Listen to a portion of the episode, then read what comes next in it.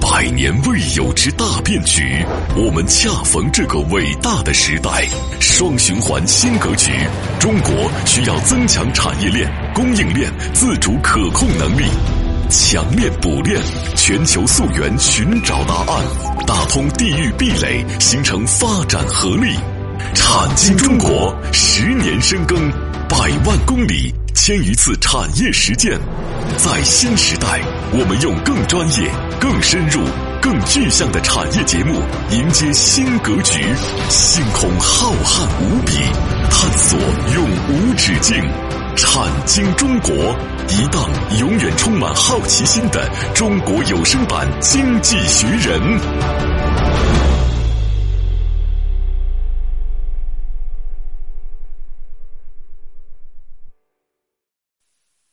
好，欢迎各位来到《产经中国》，很高兴和各位相会节目之中，我是王宇，我是李佩。啊，六上节目我们说到了这个呃日本的蓝学，嗯它究竟是个什么样的情况？对可能和我们想象中的历史不太一样，嗯，就是在就是十六世纪，日本人就开始派遣和遣和使团了啊，啊，而且去了之后呢，还从荷兰带回了当时可以说是很先进的嗯叫古腾堡自动印刷机，嗯，其实印刷在我们这个时代看上去不怎么样了，嗯，其实，在那个时代就是嗯整个、信息传播的重要呃信息传播啊，包括教育啊，因为你没有印刷术，你书是没有办法去大规模传播的，对，没有办法大规模传播，你就得不到这个大规模的这个得到教育的这个匠人啊，或者说是呃你的社会的主要的精英啊，你就没办法批量形成，没法批量形成，你国家就无法高速发展，是很重要，很重要，所以在这个过程当中，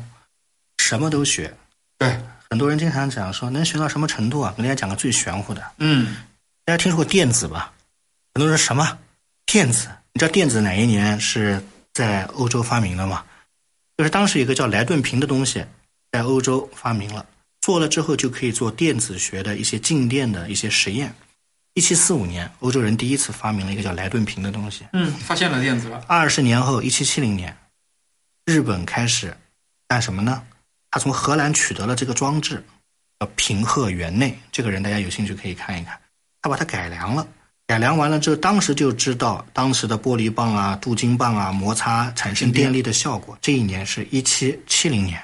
七六年他们自己就已经把它改良了。我就问大家一个问题啊，所以大家有的时候不要整天啊，就是用这种传统的理念看它，是大明或者清朝一定比这个日本强。日本呢，只是后来发愤图强买了几条船。一七七零年的时候，日本的科学家开始进行静电子静的电实引验用了，嗯。你不要以为就是有的时候啊，你不能老想当然，就想当然你越想越拧巴，就觉得怎么他突然一年之后体制一变，他就商量了呢？其实他民间一直很崇尚，只是幕府将军不允许。大家明白我这个意思吗？所以在这个过程当中呢，应该来讲呢，在这个过程当中，他们有这样电子的一系列的这个装备，这些嗯装备干嘛呢？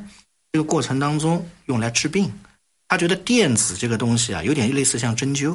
应该人的身体上如果产生散光，不知道有没有用，但是静电或者电对人体的细胞电刺激会有这种感觉和刺激，所以呢不一定有用啊。但是在这个过程当中啊、都有这样的一些这个逻辑。所以在这个过程当中呢，日本人在一八一一年，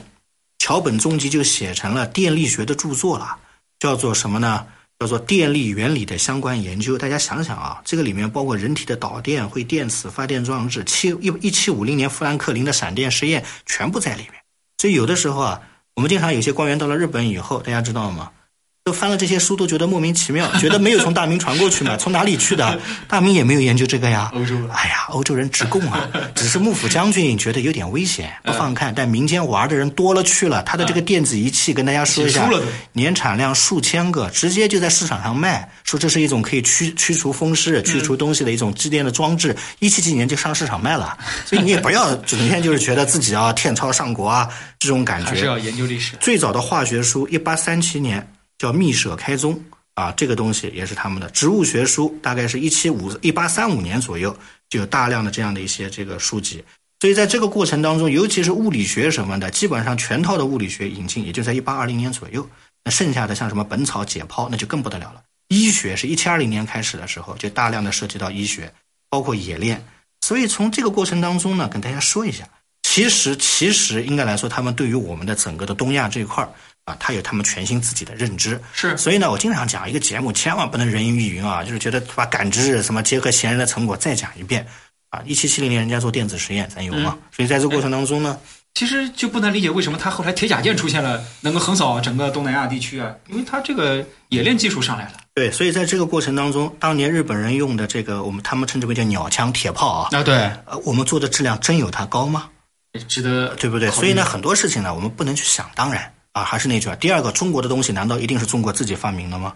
那我们中国的鸟铳其实是在当年大明王朝进攻那个安澜，嗯，安澜的时候缴获了安澜人当时从法国或者是西班牙手里的东西，最后才来做的，对吧？所以我个人讲呢，我们的史观一定要正确啊，就是千万不能说我天朝上国什么都会发明啊，东西都是借鉴的啊，世界如果不共通，都不是世界了，对吧？对所以呢，这就是我们讲的，可能荷兰啊，在这个整个日本的一系列的这个啊这个研究。当然，我们今天呢都不想花太多的时间去讲这个啊，下面可能要讲一个过程啊，一个东西，不知道大家有些研究过没有啊？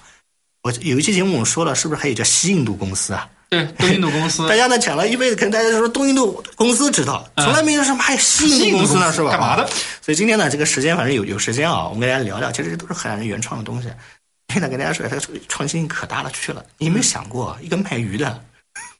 当时发明这些全新物件的时候啊，是他是心中是何等的自豪，嗯，他是何等的看不起西班牙人，大家知道为什么吗？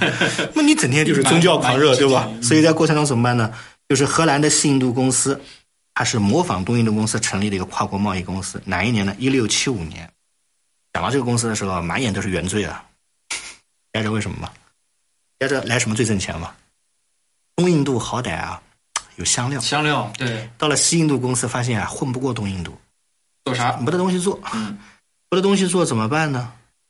原来的份额呢，百分之七十五左右来自于贵重金属交易，啊，因为西印度的领域里边呢，它有大量的贵金属，然后只有百分之十三左右来自于奴隶贸易嗯，啊。但是到了后非常泛滥后来呢，不得了，为什么呢？因为后来发现抓人啊更挣钱，是更挣钱的，所以这个很龌龊啊。嗯但是为什么更挣钱呢？他觉得非洲的奴隶送到好抓北美的新大陆去，嗯，这多挣钱了，对吧嗯香蕉？园里那边金属还得开采呢。对所以荷兰人干的营生啊，我跟大家说啊，实际上西奴就是一是这旦个达到顶点以后，嗯，他也是要走下 坡路的，他收快钱，你知道吗？玩快钱，啊，所以怎么办呢？所以第一东印度公司，啊，第一西印度公司，主要干的营生是金属加工，是不是啊？到了一六这个叫做第二次西印度公司的这个成立的过程当中，是金属加工，呃，金属贸易加奴隶贸易，是不是？那在一六七四年的时候到一七四零年，大家知道它有多少艘船是专门用来运奴的不？有四百艘的帆船。我的天哪！天天去贩奴隶，你没有想过这船上有多少的冤魂和多少人被不甘不屈的家庭就被被分开是吧？贸易线路主要是非洲的象牙海岸把奴隶运到苏里南，对吧？是马腾，在两百荷兰盾一个人的价格出售给中间商，连北美都不去，知道为什么吗？我开那么船远的船，万一人死了呢？嗯中间商开的远一点，人死了之后，至少风险在他那里是吧？嗯，然后呢，再怎么样呢？再把这个过程当中，把一些糖运回到荷兰本土进行贸易，然后再南下到非洲。大家知道，所有的人是不是都想做三角航线和三角贸易啊？嗯这样三角贸易它就形成了。所以在这个过程当中呢，到了一七九二年，荷兰的人由于全世界的这个荷兰的国民收入下降，导致重金属和奴隶需求的下降，怎么办呢？第二东印度公司就因为债务危机而解散了。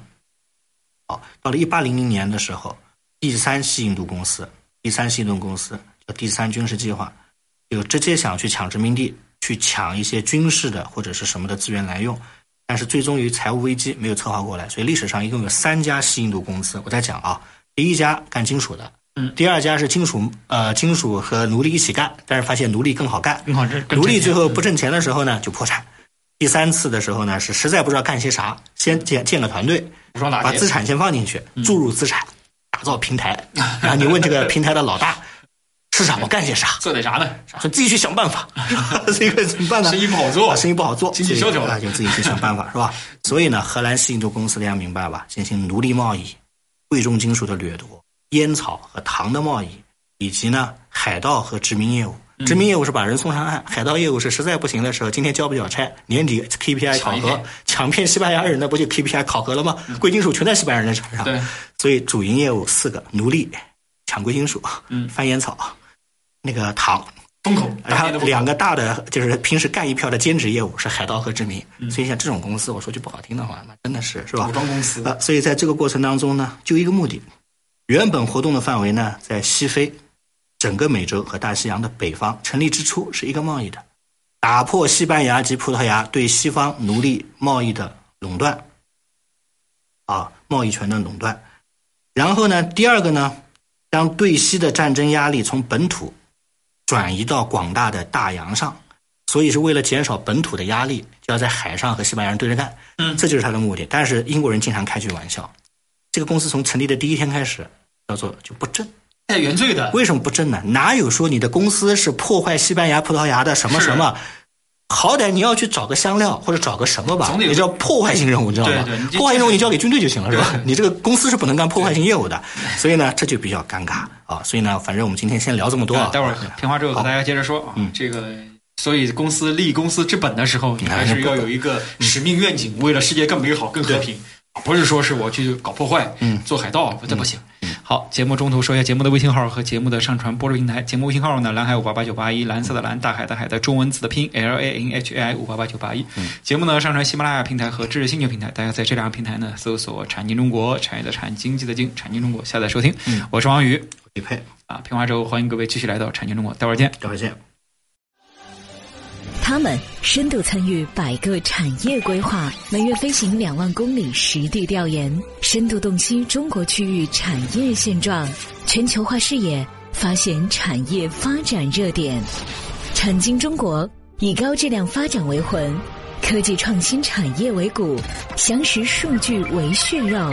发掘产业发展内在规律。产经中国与趋势同行。好，平花之后，欢迎各位继续来到产经中国，我是王宇。嗯，我是李佩。啊说到了这个有东印度公司、西印度公司，其实这个东印度、西印度他们呃原罪的事儿多了去了，对， 呃，但是他就是那个时代，对啊，所以在这个过程当中呢，就是西班牙和葡萄牙打击荷兰，要求他承诺退出亚洲和非洲，以换取和平。大家听这个话多么的霸权！嗯意思就是你退出亚洲和非洲，你才能获得获得和和平要不然这种话讲的继续打仗所以呢，在一六这个一九年之后，一六二一年、二零年左右，荷兰人疯了。说你让我退出他获得和平，我宁愿不要和平，我也不愿意我也不退能出商业。你都不知道老子是干什么的，是吧？ 是吧？还还给我和平，是吧？嗯他和不和平不重要，他只要有钱挣就行。对对对啊，所以在这过程怎么办呢？所以信度公司成立的时候，当时要参照荷兰东印度公司的模式，嗯当时也没有蓝本啊，给大家聊聊这个，他蛮有趣的啊，叫做它有五个分部嗯组成，啊，五个分部组成分别是什么呢？阿姆斯特丹的，阿姆斯特丹是荷兰省嗯嘛，西兰、鹿特丹以及格罗林根以及布利茨兰。这个专利使用权是二十四年，特别有趣儿。荷兰公司啊，它都没有说它是永久性的公司，也就是说，这个公司授予你二十四年，如果二十四年出不了成绩，嗯，就那关嗯就吧会关门重来。然后在这个过程当中呢，委派了十九名贵族，嗯一开始是贵族。大家说不要贵族了，贵族算什么？我们国家贵族也不值个钱， 我们我们皇权都不值钱，对吧？有十九名叫做什么呢？叫做印度绅士。嗯当时这个头衔是什么意思呢？就是说，凡是对印度探索开发有，就印度指的就是远方啊，远方的啊，就是有钱的人，你们就去掌控实权吧殖民，地啊，对嗯绅士。在这个过程当中呢，呃，应该来说，到了一六二三年的时候呢，发现这个事情蛮靠谱的，绅士就靠边站吧。 怎么办呢？在这个过程当中，政府和东印度公司又以一百万吨的价格成为最大的股东。嗯，为什么呢？反正这个事儿绅士嘛，冒险的时代过去了，发现这个肉还能吃吃的，嗯、呃，国资背景就进来，是 吧？是吧？呃，所以呢，就一百万吨最大的股东。西印度和东印度的区别在哪里呢？所有的国家都重视东印度，不太重视西印度，因为西印度往往是和非洲打交道。对，啊，所以呢，跟东印度打交道的是东印度公司呢，一般都要做自主佣兵权，所有的东印度公司都有这个权利，就是自己可以召集军队、雇佣军队、组织军队。在这个过程当中是这样的一个东西海外有，私但是如果你非得要组织呢，需要向联省议会提出申请，联省议会就是荷兰议会，嗯，东印度不需要，东印度公司想干就干，想开就开，随便想想干嘛就干嘛，嗯所以呢特，区一般来说都是这样一个逻辑啊。嗯所以在这个过程当中呢，怎么办呢？啊，对对吧？所以呢，在这个过程当中呢，后来由于西班牙的这个等它停战了，荷兰的鹰派又赋予了西印度公司自主佣兵的权利。所以在这个过程当中呢，应该来说，武装士兵在抵御西班牙的时候有重大的意义。所以到了一六二四年之后，成本上升了，为什么成本上升呢？原本它没有兵的时候，它能自负盈亏的。嗯，有了兵之后特别亏，每艘船都要有五十名左右的武装啊这的个士成本兵。上去了，这个过程当中呢，应该来说呢，应该来说，它一直就是商人干军队的事儿，